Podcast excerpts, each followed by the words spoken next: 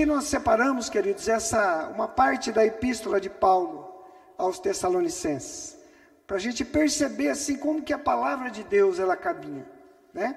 E essa carta de 1 Tessalonicenses, que você fique já aí com ela aberta, nós vamos trazer para você aqui algumas informações sobre essa carta. Primeiro, essa igreja em Tessalônica, ela nasce na segunda viagem missionária de Paulo. Paulo passou por ali e fundou a igreja. E as primeiras conversões eram judeus que vieram, né? Gregos que eram devotos. A palavra fala lá em Atos 17, mulheres nobres de alta posição, e ali nasceu a igreja. E muitas dessas pessoas que chegavam à igreja vinham do paganismo, não conheciam nada, né? E começaram a aprender ali com o apóstolo Paulo os princípios da palavra do Senhor. Quando você lê epístola, é, é, você vai notando que Paulo, ele envia Timóteo para poder é, ver como é que está a igreja, né? Porque nesse momento Paulo está preso, está em outro lugar, e aqui é, Timóteo está dando as informações ali para Paulo. Em 1 Tessalonicenses, capítulo 3, versículo 6, a pastora vai ler um texto para nós que vai nos ajudando a pensar nessa epístola. Agora, porém, com o regresso de Timóteo, vindo do meio de vocês, trazendo-nos boas notícias a respeito da fé e do amor que vocês têm, e ainda de que sempre guardam grata lembrança de nós, desejando muito nos ver, como aliás, também nós temos vontade de ver vocês. Observe aqui que nesse texto de Tessalonicenses, é, Timóteo, Paulo comenta que Timóteo trouxe o relatório ali da igreja, explicou como é que estava, como as coisas estavam, e Paulo escreve essa carta. E quando Paulo escreve essa carta, Paulo está pastoreando essa igreja. E Paulo está pastoreando essa igreja através dessa epístola aqui. Muito do pastoreio do apóstolo Paulo foi assim, as cartas que iam sendo enviadas. De Pedro também aconteceu isso. Com João também a gente acompanhou isso daí, né? Então, é, quando a presença física, Paulo não podia estar lá, João não podia estar lá, Pedro não poderia estar, as cartas iam sendo enviadas. As igrejas recebiam, estudavam aqueles princípios e o evangelho ia crescendo cada vez mais. E a situação aqui dos irmãos em Tessalônica eram diversas. Você tinha pessoas é, que estavam é, desconsoladas diante da situação que estavam passando. Você tinha pessoas que estavam ociosas ali, pessoas tentadas a abandonar o evangelho, porque a perseguição aqui já estava começando de uma maneira mais firme, mais forte. Outras pessoas que estavam ali tinham uma sede de Deus, da presença do Senhor. E Paulo, quando escreve essa carta, Paulo entende que Jesus já está para voltar naqueles dias. Aqueles dias. Então a palavra-chave dele, o imperativo de Paulo é vigiai. Você precisa estar preparado para poder se encontrar com o Senhor. Uma outra característica dessa carta também, que quando o apóstolo Paulo ele escreve suas cartas, né? A gente abre na Bíblia e vê aqui as outras cartas de Paulo, né? Mas a primeira carta que Paulo escreveu foi justamente essa, foi primeira Tessalonicenses. A gente na Bíblia vê que a primeira carta de Paulo vai chegar ali em Romanos, depois vai, mas se fosse por ordem cronológica, nós estaríamos no meio de Atos dos Apóstolos e já entraríamos aqui na Epístola aos Tessalonicenses, no ano 51. E eu quero convidar você para deixar sua Bíblia aberta no capítulo de número 5, a partir do versículo 12 que nós vamos observar aqui algumas, algumas características aqui, né? Quando Paulo diz assim, 1 Tessalonicenses 5,12, são os diversos preceitos. Agora vos rogamos, irmãos, que acateis com apreço os que trabalham entre vós, os que presidem no Senhor e vos admoestam, que os tenhais com amor e em consideração máxima, por causa do trabalho que realizam. Vivei em paz uns com os outros, e exortando-vos também, irmãos, que admoesteis o insubmisso, consoleis o desanimado, amparei os fracos, sejais longânimos para com todos. Evite que alguém retribua a outro mal por mal. Pelo contrário, segui sempre o bem entre vós e para com todos. Regozijai-vos sempre, orai sem cessar, em tudo dai graças, porque esta é a vontade de Deus em Cristo para convosco. Não apagueis o espírito, não desprezeis as profecias, julgai todas as coisas e retende o que é bom, e abstende-vos de toda forma de mal. Né? Aqui o apóstolo Paulo ele faz um, um resumo, um resumo para esses irmãos aqui de Tessalônica. Sabe quando você está num ponto de ônibus, conversando com alguém, conversa está animada, tal, e você precisa falar algumas coisas importantes, né? E de repente você olha duas quadras, o ônibus está chegando, e você é obrigado a falar as coisas com rapidez. E aí você só vai destacar os pontos importantes. É isso aqui que acontece com Paulo. Paulo chega numa hora que ele começa a destacar ali as coisas mais importantes. E quando eu leio esse texto, querido, eu observo aqui que aqui existem dez mandamentos. Aqui existem dez princípios para um servo e uma serva do Senhor. Se você quiser anotar, e pode anotar dez princípios, dez, os dez mandamentos de um servo do Senhor. E você vai acompanhando aqui comigo, parte a parte, parte a parte. Amém, querido? Amado, acompanhe comigo aí a quantidade de princípios que nós vamos começar a observar. No versículo 12 e 13, a pastora vai ler para nós, pode ler, pastor? Irmãos, pedimos que vocês tenham em grande apreço os que trabalham entre vocês, que os presidem no Senhor e os ademoestam. Tenham essas pessoas em máxima consideração, com amor, por causa do trabalho que realizam. Vivam em paz uns com os outros. Essa é a primeira coisa, esse é o primeiro princípio. Ele diz assim, né? Acateis com apreço os que ministram e admoestam. Há um versículo na palavra de Deus que está em 2 Crônicas, capítulo 20, no versículo 20. A pastora vai ler para nós. 2 Crônicas, capítulo 20, versículo 20. Pode ler, pastor. Na manhã seguinte, levantaram cedo e foram para o deserto de Tecoa.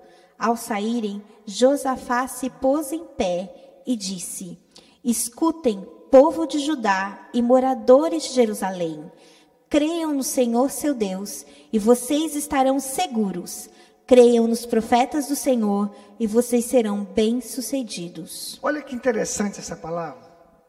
Creiam no Senhor e sereis guardados.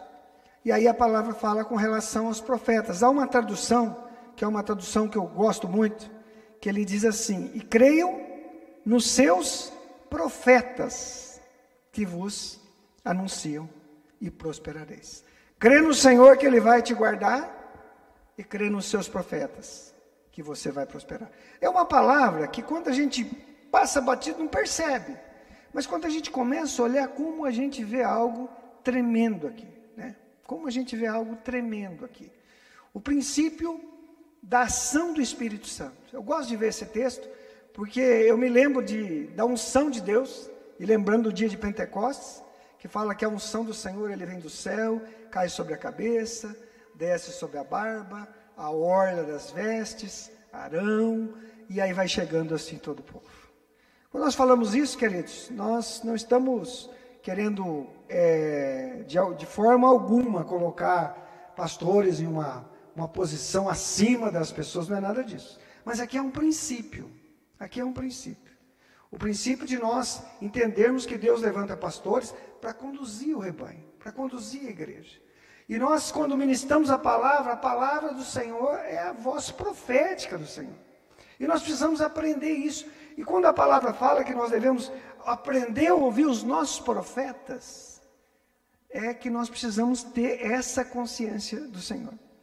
O que acontece muito são pessoas que às vezes saem de um lugar para outro, porque aqui vai um profeta, tem alguém que vai dizer outra coisa lá, e corre aqui, e corre lá, e vai não sei aonde. Irmãos, como pastor, uma das coisas difíceis para nós é ter que lidar com essas situações. Né? Por quê? Porque você vai ter que arrancar o carrapicho, você vai ter que tirar ali os espinhos que ficaram, você vai ter que tentar retrabalhar algumas profetadas dessas que vão sendo dadas para todo lado aí. A maior profecia que temos, amados, é a palavra do Senhor. E Deus usa homens e mulheres que vão profetizar em cima da vontade do Senhor. Eu quero dar uma recomendação para você. A palavra nos orienta que nós não devemos impor as mãos precipitadamente sobre ninguém. E eu recomendo você, como pastor, não deixe ninguém impor as mãos sobre você que você não conheça, que você não saiba, que você não saiba da realidade espiritual da vida daquela pessoa. Então, aqui, amados, há um princípio. Ouça os seus profetas. O segundo mandamento aqui que a gente encontra, queridos, o segundo princípio, está no versículo 13, bem no finalzinho. Ele começa a viver a paz uns com os outros. E como é que é o 14, pastor? Também exortamos vocês, irmãos, a que ademoestem os que vivem de forma desordenada, consolem os desanimados, amparem os fracos e sejam pacientes com todos. Olha que interessante aqui, né? Ele começa a viver em paz uns com os outros. Como que nós vamos viver em paz uns com os outros? E aqui nós temos um princípio, como é que nós vamos viver em paz com as pessoas. Observe aí. Porque ele vai colocando aqui três tipos de pessoas na caminhada de fé. Observe que ele vai falar, primeiro, ele vai falar do insubmisso, depois ele vai falar do desanimado e depois ele vai falar do fraco. O insubmisso é aquele que pode fazer, ele sabe o que precisa fazer, mas não faz. É só isso. Sabe, conhece, pode, mas não faz. A segunda classe aqui, os desanimados. Literalmente essa palavra seria assustados em meio à luta, em meio à dificuldade.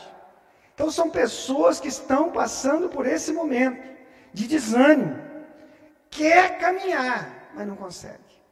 Pensa em ir, mas não consegue.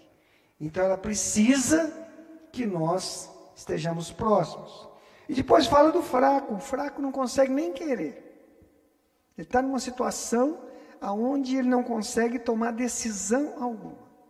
E aqui é um princípio de Deus, né? Aqui está um princípio do Senhor. Porque ele diz que o insubmisso precisa ser admoestado. E o que, é admoestar, pastor? Às vezes a pessoa fala, ah, a pessoa exortou uma pessoa. Exortar é você conduzir para o reto caminho. A palavra admoestação ela é mais forte, porque ela traz a pessoa a consciência de, do que o que ela está falando está errado, ela precisa voltar para ir para o caminho certo. Admoestação tem a ver com isso, com essa palavra, né? Então aqui o, o, o insubmisso ele precisa ser admoestado, trazer a palavra, conversar, mostrar para que haja arrependimento. E a palavra diz que o desanimado, o desanimado precisa ser consolado. Mas não é um consolo apenas de você enxugar as lágrimas de alguém. É no sentido de, de você poder estar junto com a pessoa.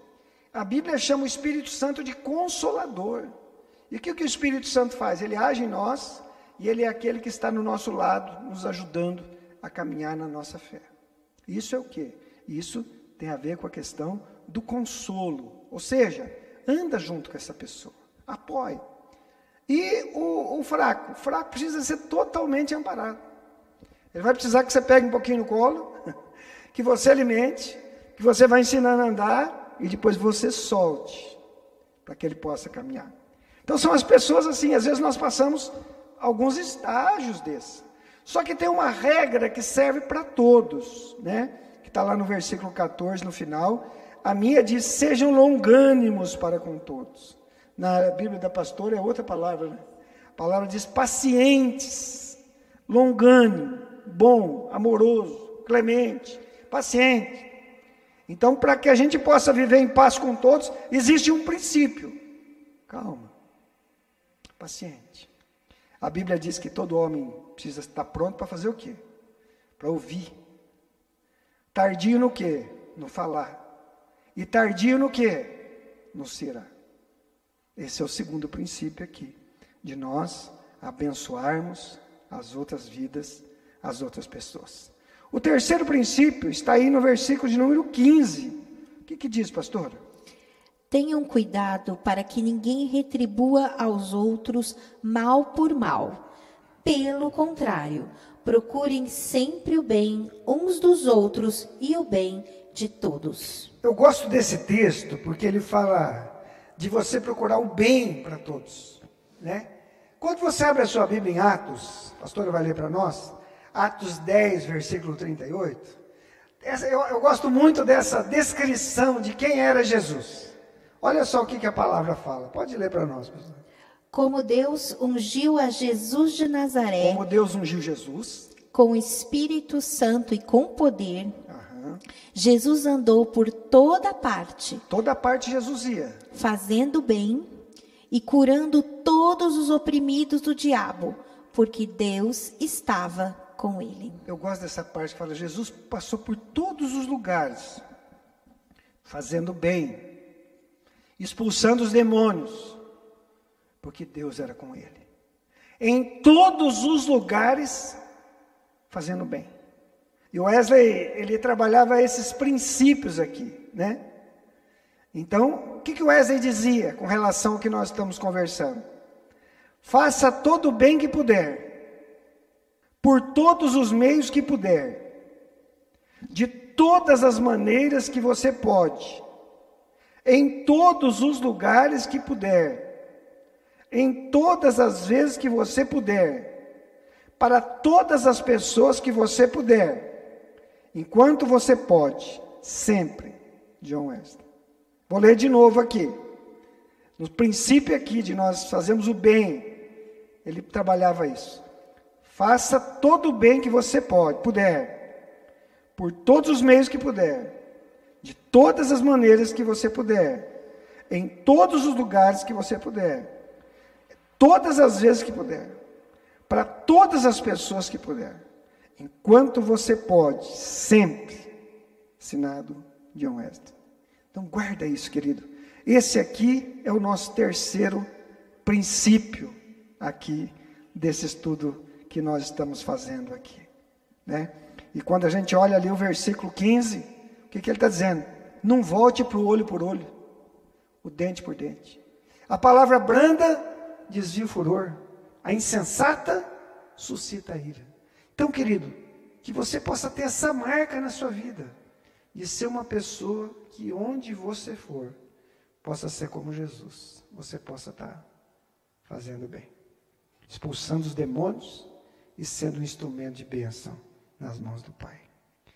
Amados, aqui tem um outro princípio, quarto. Quarto mandamento aqui, o quarto princípio. Qual que é? Verso 16, 1 Tessalonicenses.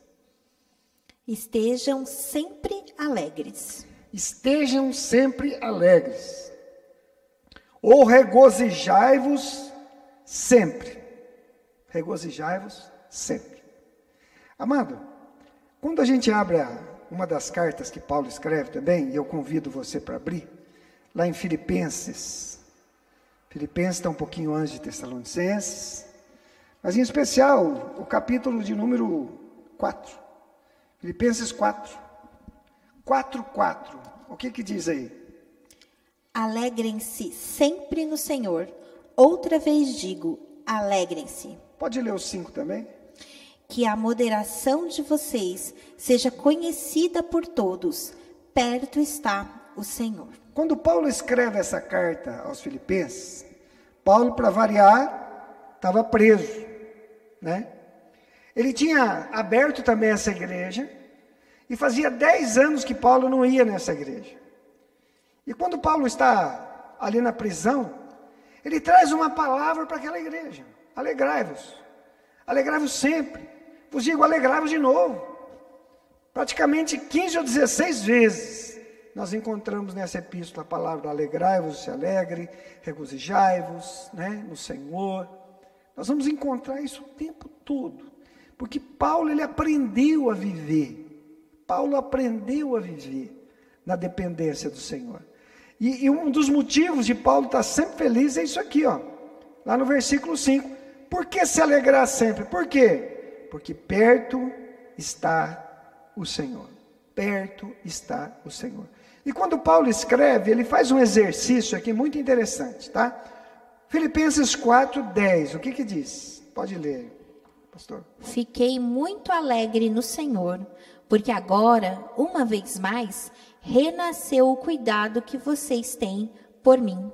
Na verdade, vocês já tinham esse cuidado antes, só que lhes faltava oportunidade. Aqui Paulo está agradecendo os irmãos de Filipos. Por quê? Porque essa igreja aqui, embora fosse uma igreja pequena, uma igreja simples, foi uma igreja que investiu no ministério do apóstolo Paulo. Ao momento que Paulo precisa levantar uma oferta em toda a Ásia Menor para ajudar a igreja lá em Jerusalém. E todas essas igrejas aqui contribuem, em especial a igreja de Filipos, né? Filipenses 2:13. Olha que interessante, Paulo agradecendo ainda a igreja. O que, que diz aí? 2:13. Porque Deus é quem efetua em vocês tanto querer quanto realizar, segundo a sua boa vontade. E, essa, e esse era o entendimento de, de, que Paulo tinha. Que Deus era o Deus fiel, poderoso, glorioso. Na verdade, queridos, Filipenses, Paulo, em Filipenses, Paulo está contando as bênçãos. As bênçãos de Deus, as bênçãos de Deus. E uma das coisas, queridos, que eu tenho aprendido é que quem não aprende a agradecer as pequenas coisas, jamais receberá as grandes coisas de Deus. Então, o que diz aqui a palavra? Voltando lá em Tessalonicenses. Vamos para o outro princípio aqui. Regozijai-vos sempre. O verso 17, o que, que diz? Orem sem cessar. Vamos decorar esse versículo, irmãos? Orai sem cessar. Aqui tem uns versículos fáceis de você decorar hoje, né? Não apagueis o espírito, não desprezei profecia, regozijai-vos sempre, orai sem cessar. Tudo isso é versículo que você vai aprendendo e decorando. Mas, amado, orar sem cessar. Orar sempre, sempre. E quando eu abri esse texto aqui, estava meditando, existem centenas e centenas de versículos que falam sobre a oração na Bíblia. Mas eu preferi fazer uma outra coisa aqui. E eu quero chamar a atenção sua para perceber a vida de oração no ministério de Jesus. Primeiro, Jesus, assim como João Batista ensinou os discípulos, Jesus ensina os discípulos a orar. E na oração que Jesus ensina ao Pai Nosso, ali tem um modelo de tudo aquilo que nós precisamos orar. Né? Então, ele apresenta ali e ensina. Jesus foi um exemplo de oração, queridos. Então a gente vai olhando no ministério de Jesus, Jesus ele ora, passa a noite orando para escolher quem seriam os seus discípulos.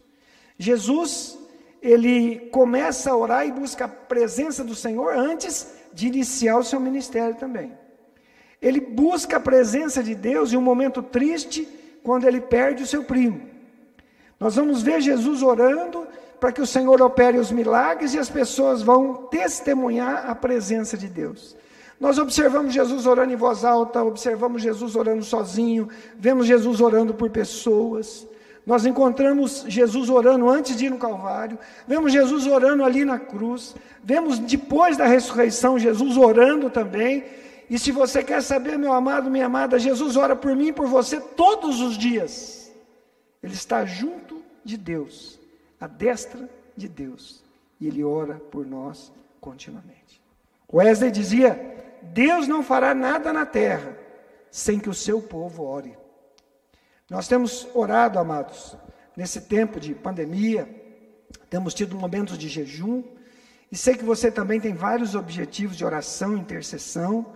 Escreva os seus motivos de oração, de intercessão, para você não esquecer das bênçãos que Deus fez.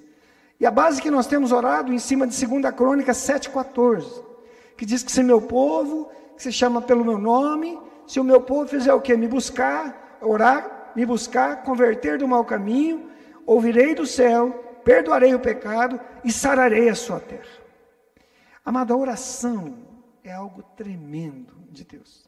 Quando eu e você oramos, é como se fosse como paredes de fogo pudessem ser levantadas ao redor das pessoas que nós oramos. As pessoas que estão perto de você vão ser abençoadas. Se você orar por familiares teus que estão longe, também vão ser abençoados. Porque Deus ouve a nossa oração. Deus ouve a nossa oração.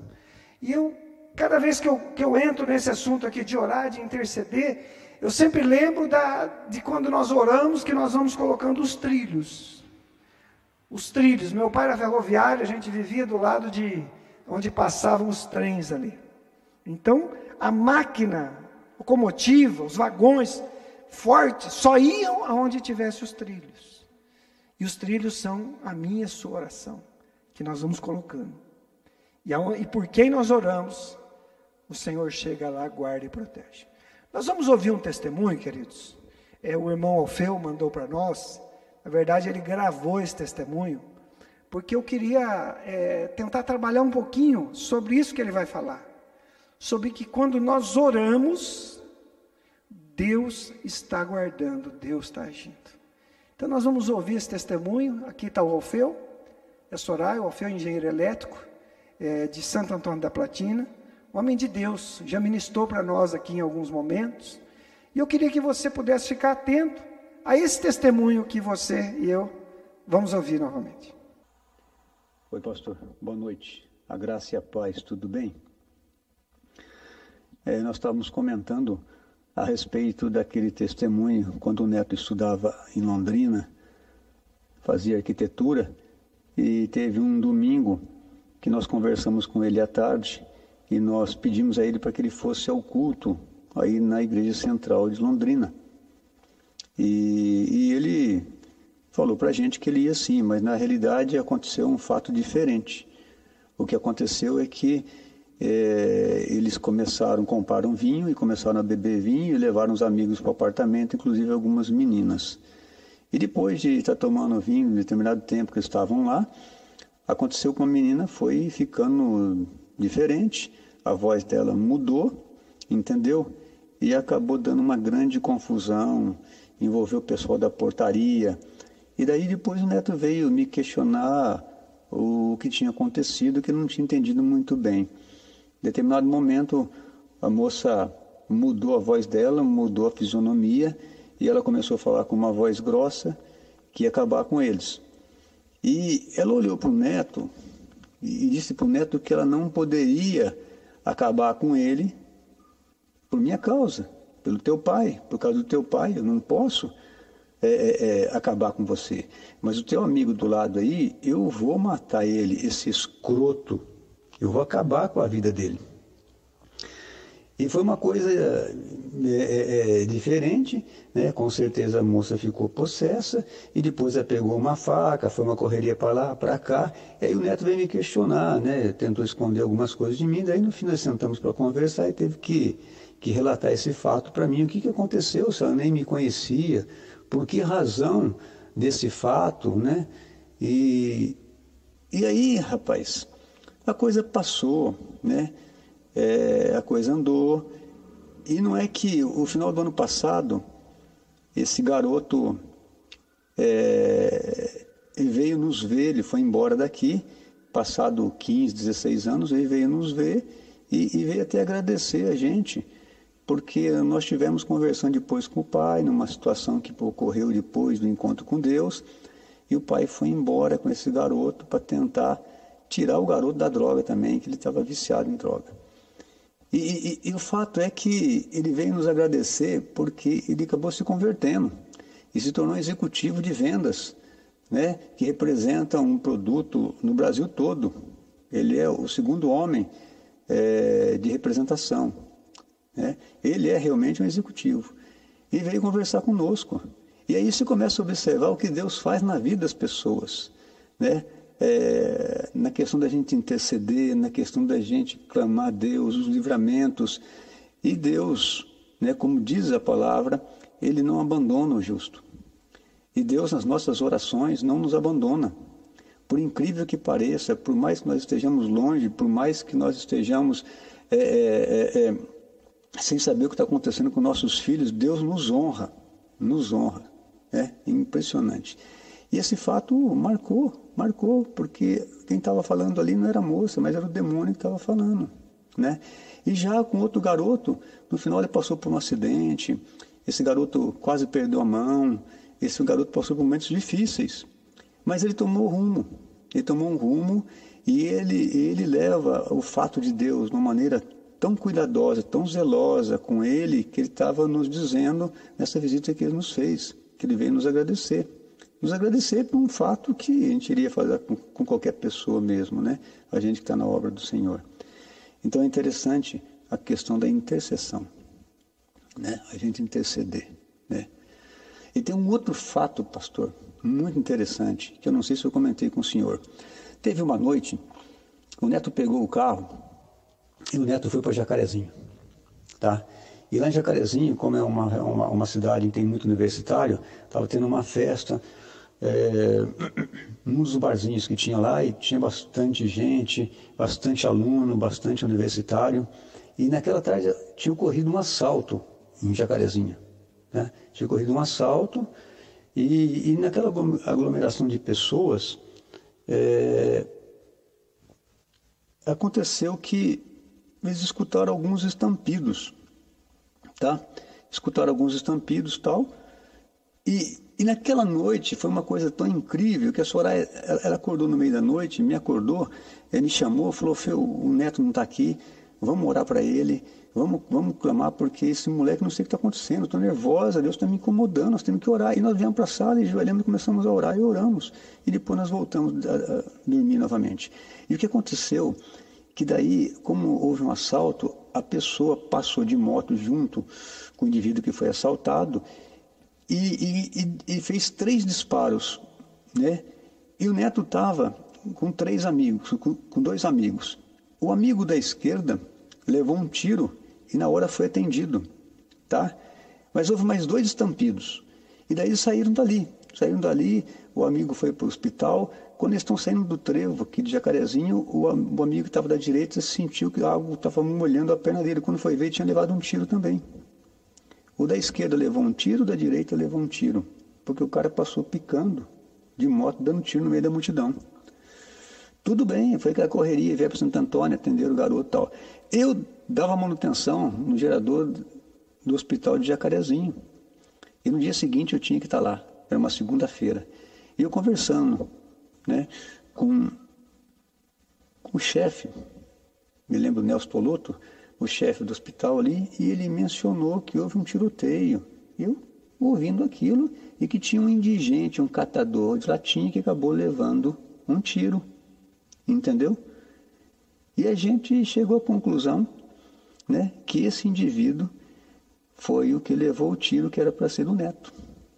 Que ele acertou um da esquerda, pulou o neto e acertou um da direita. Na realidade, não pulou o neto. Nesse indivíduo, na hora, passou na frente do neto catando latinha. O neto se lembra dele. Tá? Era um catador de lata. Isso foi a proteção e a mão de Deus, entendeu? naquele momento em que nós acordamos durante a noite e clamamos ao Senhor.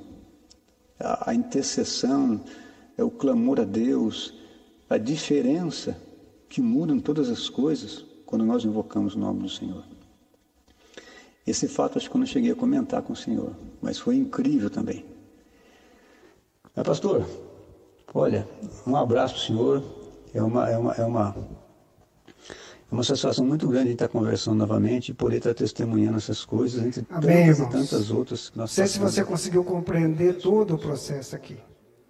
Mas eu quis trazer esse testemunho por conta desse princípio de orar sem cessar. Eu conheci toda a história, o Orfeu, tudo que aconteceu, tudo que houve. Na primeira manifestação demoníaca, o demônio, com um monte de gente, falou: "Eu não posso tocar em você por causa do seu pai" porque o pai estava orando e intercedendo. Essa outra situação, mais um testemunho aqui. O que, que eu estou querendo dizer com isso, querido, querida? Eu estou querendo dizer que eu e você temos nas nossas mãos algo que Deus coloca. Quero lembrar você, meu, que é pai, você que é mãe, você que é jovem, seus familiares aí, eu falei para você anotar. Anota o nome dos seus filhos, anota o nome dos seus irmãos, Anota o nome dos seus amigos e pessoas que você quer alcançar e comece a orar.